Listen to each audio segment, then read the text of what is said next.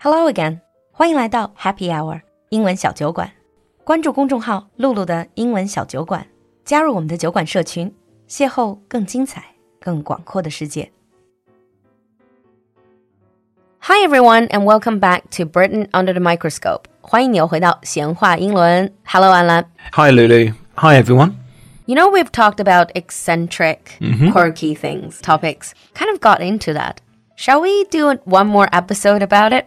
Yeah, I was actually thinking the same thing as well. Hmm. As you know, I come from London, hmm.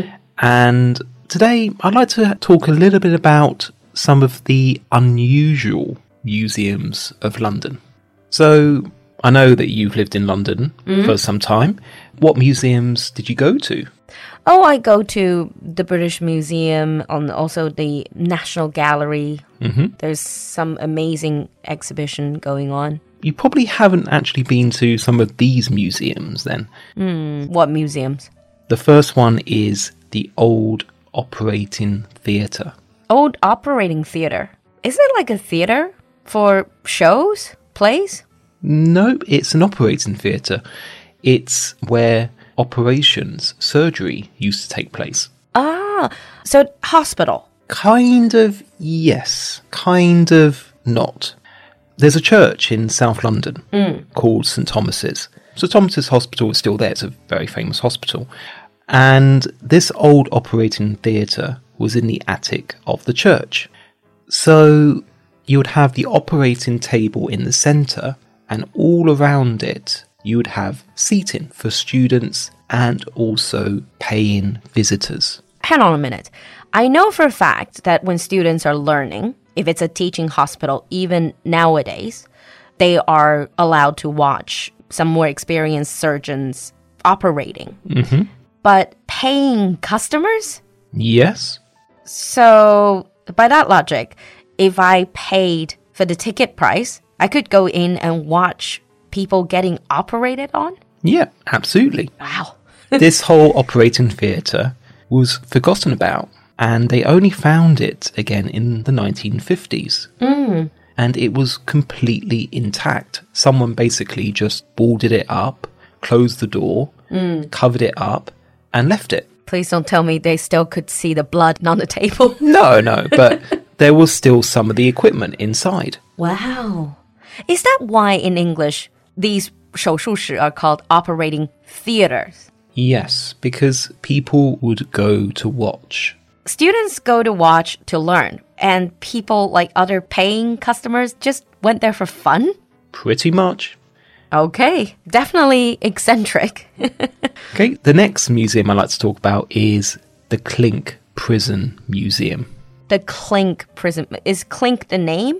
The Clink is the name, and the museum is close to what used to be one of the most infamous prisons in British history. Is it because the most notorious criminals were held there? No, it was notorious because it was one of the worst prisons. Most people were in prison there for debt. Debt, like they owed money. Yeah. Okay, not huge crimes. No, but it was quite a common crime. Back then, if you were in debt and you couldn't pay it back, then you were put into prison. Hmm. And this place was so notoriously bad and filthy and horrible that it's now actually part of British slang. To say to be thrown in the clink actually means to go to prison. Because it was so bad, now it's part of the language. Yes. Mm. The reason for that was the jailers weren't paid very well, so prisoners had to pay for their own food, their own heating, their own clothes. It's got to be like the worst hotel you stay in. Pretty much. you know, if you were poor, then there's not much you could do. You probably die. If you were quite rich, you could even pay to have lighter chains or no chains. Mm. So it's also very corrupted. very, very corrupt. Mm-hmm. And it was very sadistic. Lots of prisoners were often whipped as a punishment. Or probably just for the fun of the jailers. And the people that went to go and watch, same as the operating theatre.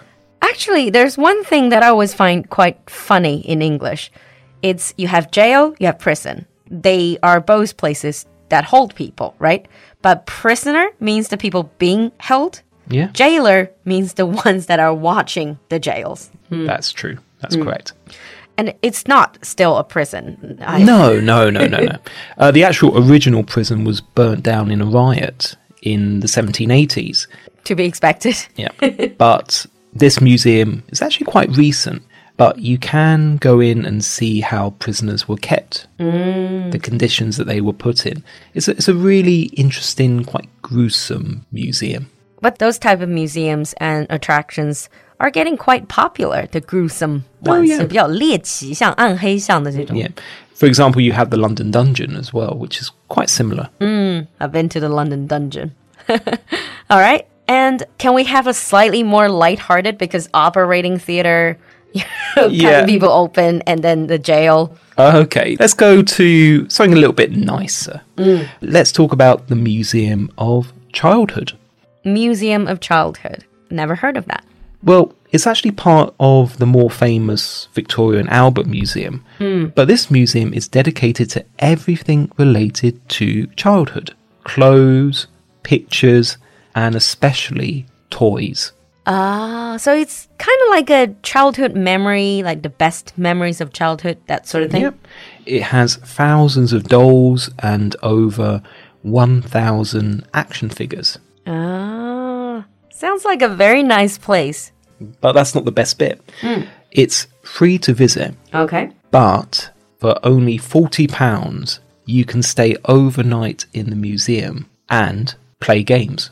Well, you can play with the toys. You can play with some of the toys, not the really expensive, rare oh, ones. that, that must be a dream come true for a lot of kids And also adults as well. Hmm. A lot of adults would go there. to go back to your childhood and just have one night real fun Yeah. without worrying about the reality. Exactly. Hmm. I thought after that we can finish off by talking about a museum that I know you definitely have been to the Sherlock Holmes Museum. Oh, you know I have.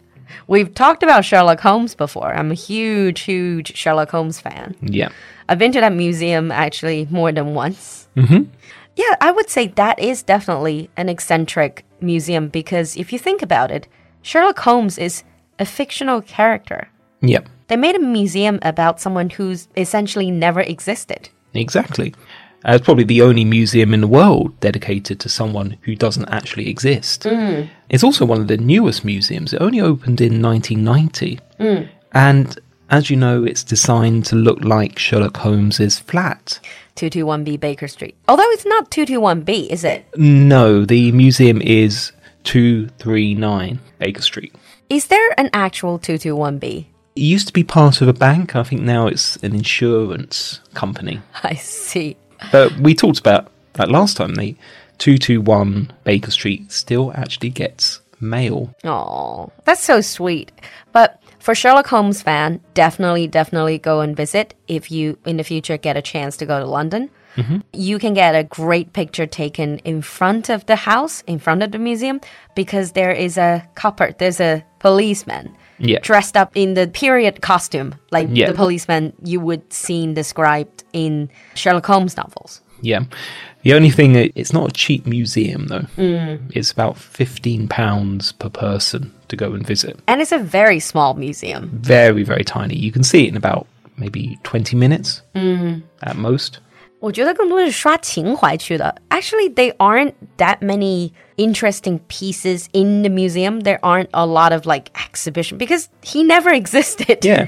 How can you show exhibits of someone that never existed? Exactly. It's not really like, uh, look, these are the toothbrushes that Sherlock Holmes used. Exactly. You can't do that. But one great thing you can do in that museum is you can sit by his desk and then write down your name or write something down and then have your friends or take a selfie of yourself. It's almost like you're in that. It's more a place to go to take a selfie, I would say. Mm. Post on your moments. Mm, definitely, definitely. Uh, but they do have a great museum shop Yeah. that you can buy lots of uh, Sherlock Holmes themed things, books, hmm. and also like notebooks and all these souvenirs. Hmm. I think we will finish off there for today. Mm. But if there are any interesting museums that you have been to, maybe in London or anywhere else in the world, or even in China, that are a little bit quirky, Let us know in the comment section. Yeah, we would love to see some of your recommendations. See you next time. See you. 今天的节目你喜欢吗？赶快联系小助手加入酒馆社群吧。小助手的微信号是 l u l u x j g，我们在酒馆等你。